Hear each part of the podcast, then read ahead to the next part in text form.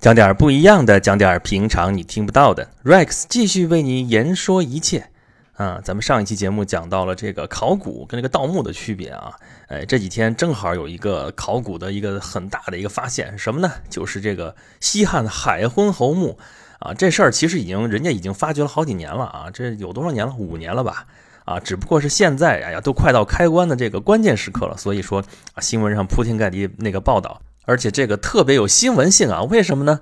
啊，第一条，因为这个汉墓我们虽然挖出来不少啊，但是绝大多数的汉墓都已经被盗过了，因为汉朝离我们实在太遥远了，两千年前的王朝啊，到现在都被盗的千疮百孔。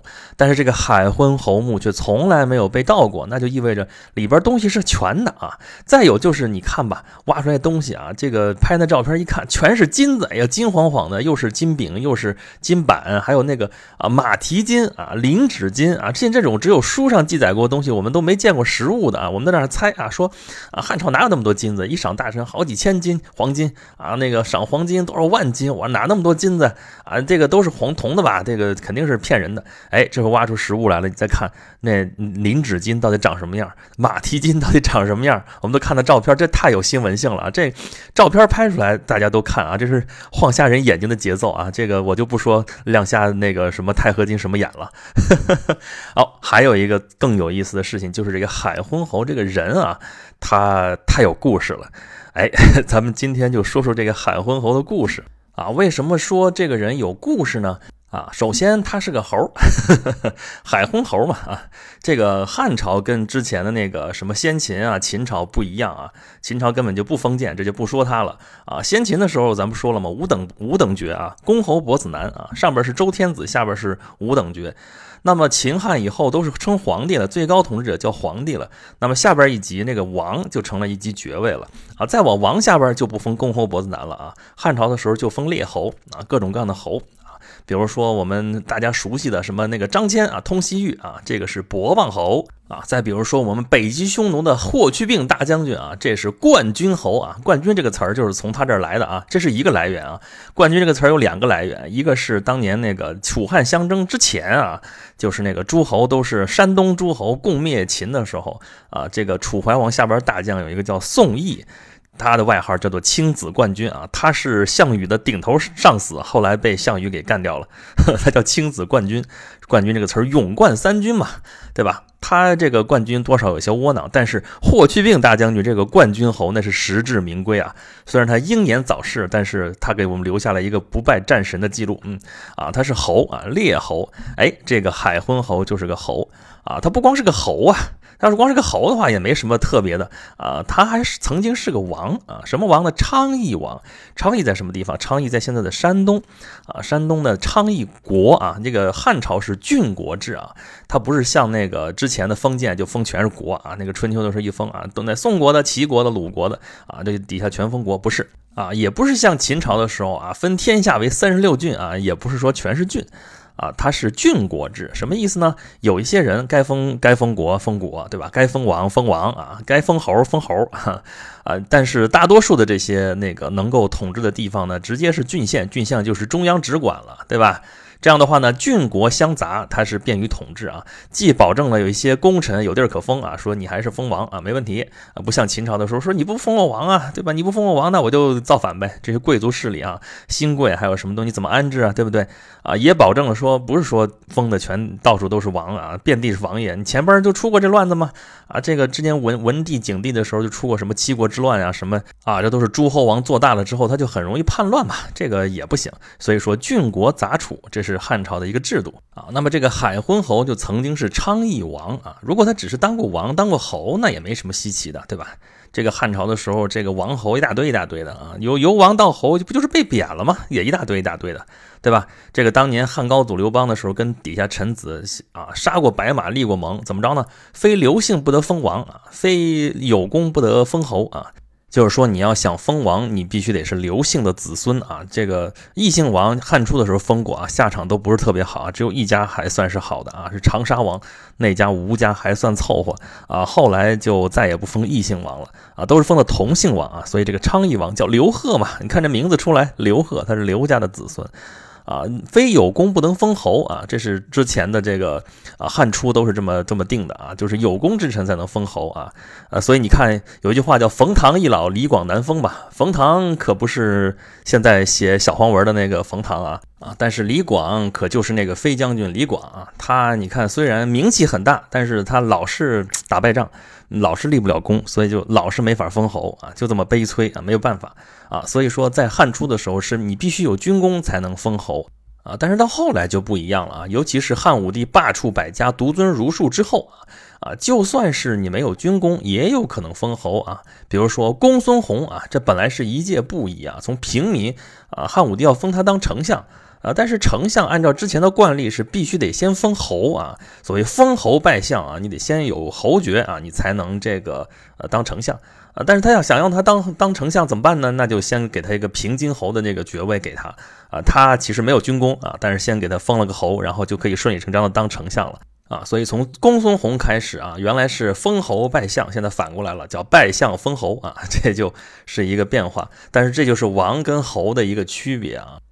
那么这个海昏侯刘贺，或者说昌邑王刘贺，如果只是当过王、当过侯，那没什么稀奇的啊。汉朝有过好多好多王，好多好多侯啊。他还有一个特别的一个经历，就是他当过皇帝啊，当了二十七天皇帝，这个事情就不是一般人能有的经历了。所以他这一辈子啊，从当王到变成当皇帝啊。到后来变成个猴啊，然后现在又被埋在了现在我们这海昏侯墓里边啊。现在这个主棺还没有打开，我们还不知道他长什么样子啊。当然现在挖出来也估计就是冢中枯骨耳。但是他这个经历是非常有故事的啊，从王到皇到侯，这个不是一般人能有的一个经历。按照史书记载啊，汉昭帝驾崩，二十一岁没有儿子。那怎么办呢？只能找他近支，看看谁跟他亲疏远近啊，看看谁跟他关系最近啊。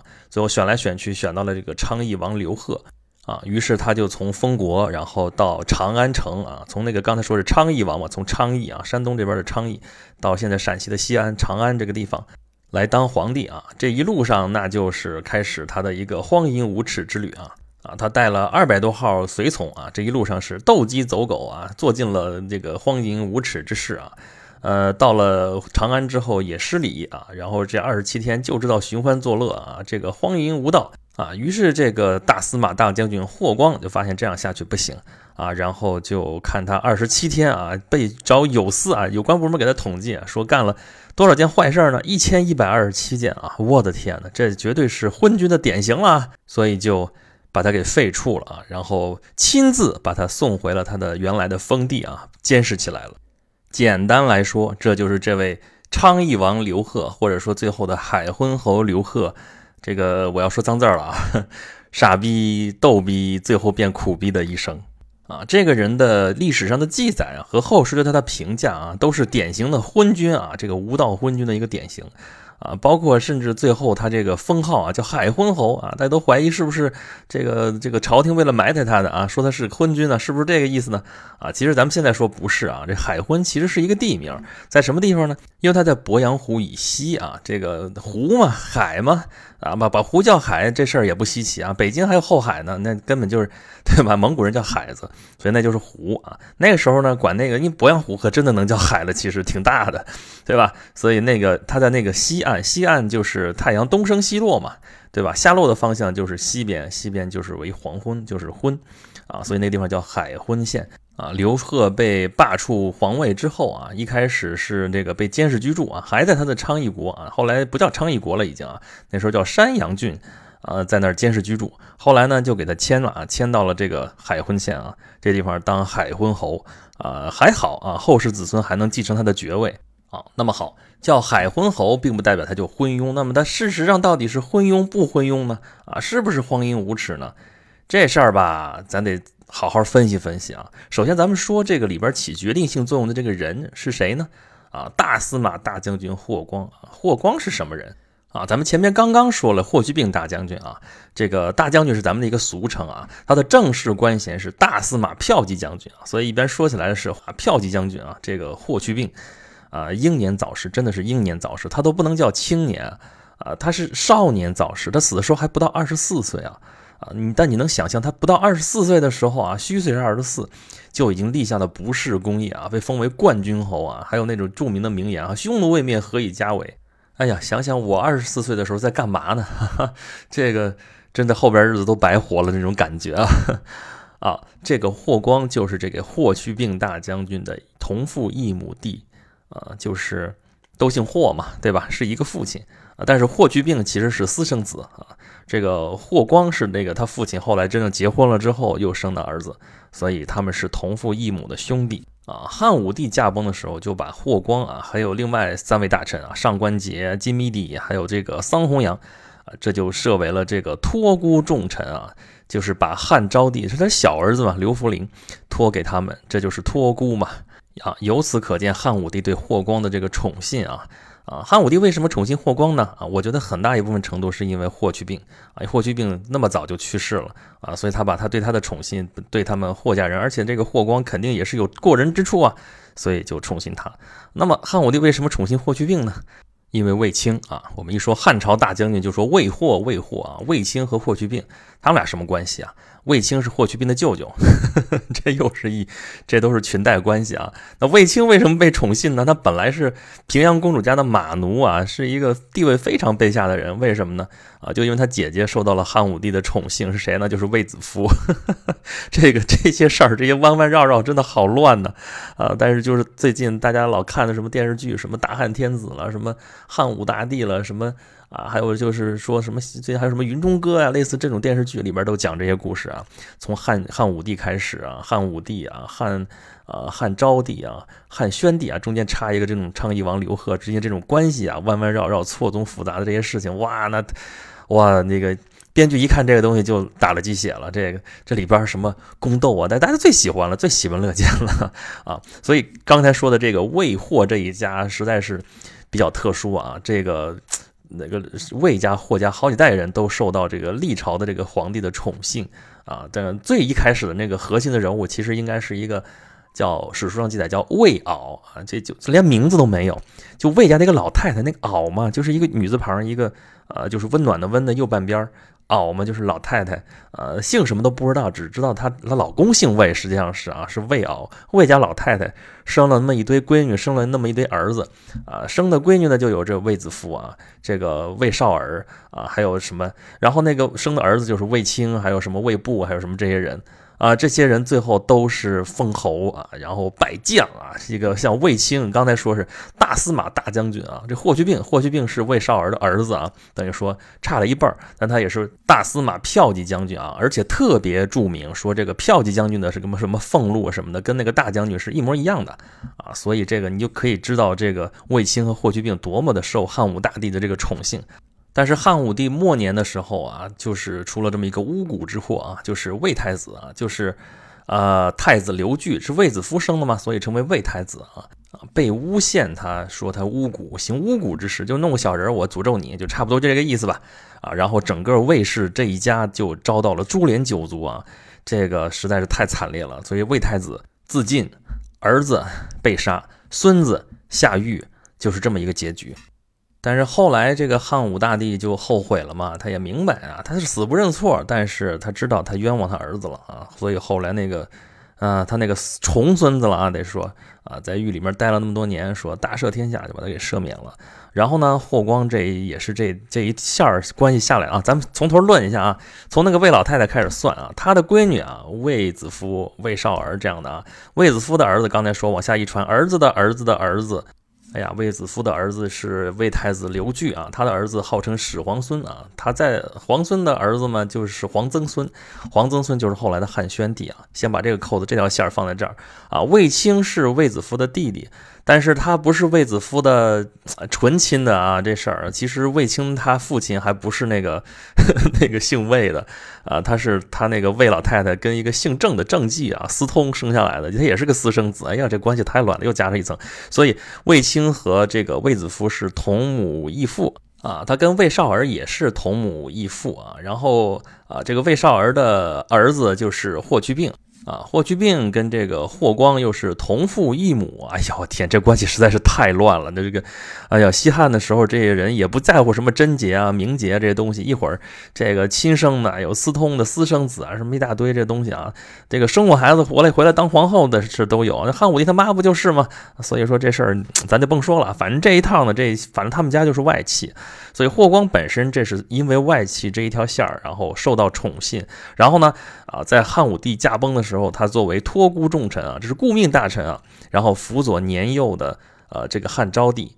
后来呢啊，其他几位顾命大臣都是做谋反啊，就被诛杀了啊。所以说最后就剩了霍光一个人在这儿权倾朝野啊。那个汉昭帝也年轻嘛，而且也对他非常的倚重啊，从小就跟他一块长大的，然后特别信任他。但是很可惜，汉昭帝是英年早逝啊，也是，刚说也得说是少年天子啊，死的太早了，比那个霍去病死的还早。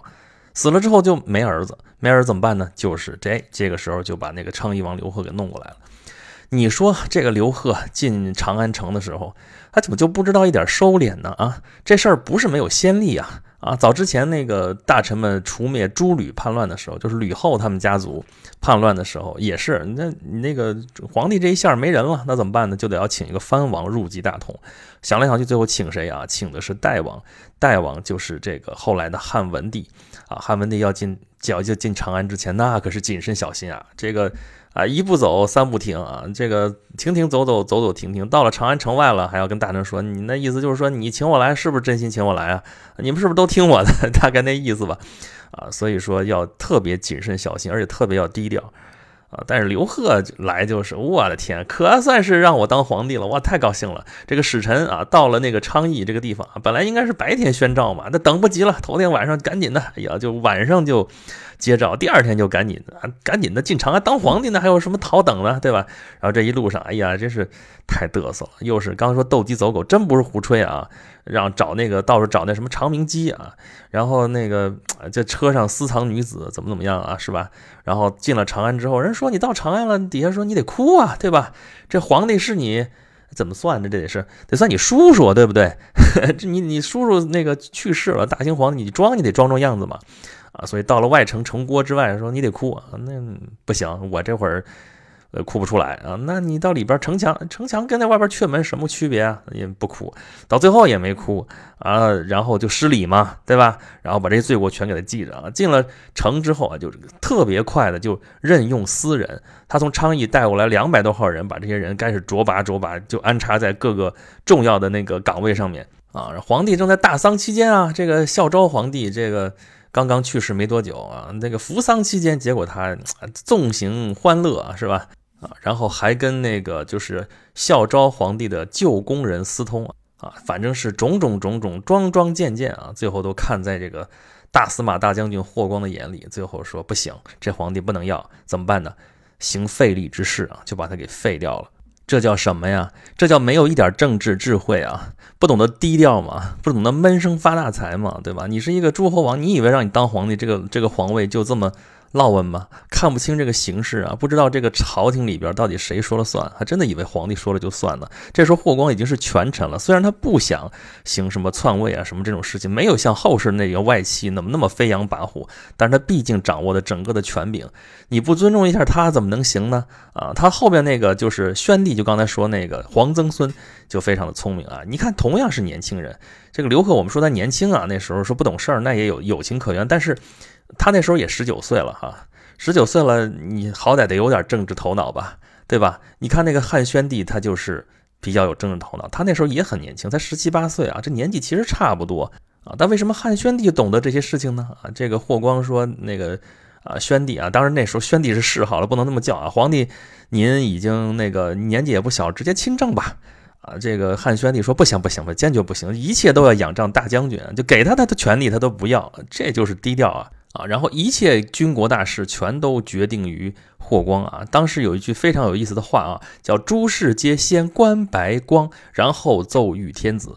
啊，什么意思啊？哎，我们看到有个词儿叫“官白”啊，这个事情后来日本人把这两个字拿走了，就作为一个日本的直观的名称了。其实就是出处在这儿啊，就是白是什么呀？就是说话嘛，就是跟呃那个霍光说话，就叫官白啊。拿过去之后，那个呃日本人就拿他作为一个皇帝下面的一个官职了啊。这个就上一些是摄政啊，然后那个是官白啊。官白退休了之后就是太阁，我们知道太阁立志什么的，就丰臣秀吉也当过这个官儿，就是出处就是这个霍光啊，就是官白其实就相当于霍光这样的一个位置。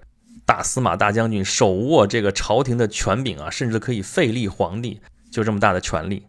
所以你说这个刘贺到底昏庸不昏庸？咱们且不说他，因为汉朝这些诸侯王那个昏混蛋的多了去了，不说他。但是他的政治智慧实在只有幼儿园级的啊，跟这个霍光比，霍光那政治智慧至少得是硕士吧？哈啊，也只说他到硕士啊，也没到博士再高或者怎么怎么样。为什么呢？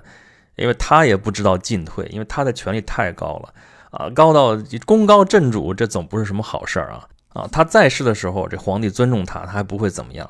他死了之后才三年，他家就被族灭了啊！当然，他本人的这个功劳，皇帝还是承认的。汉宣帝啊就是这位啊，他那个灭了他们家九族的这个皇帝啊，仍然把他放在了这个麒麟阁里面，而且排在麒麟阁这十一个功臣当中头一个。而且为了表示尊重，连名字都不说啊，只说是大司马大将军博陆侯，姓霍氏。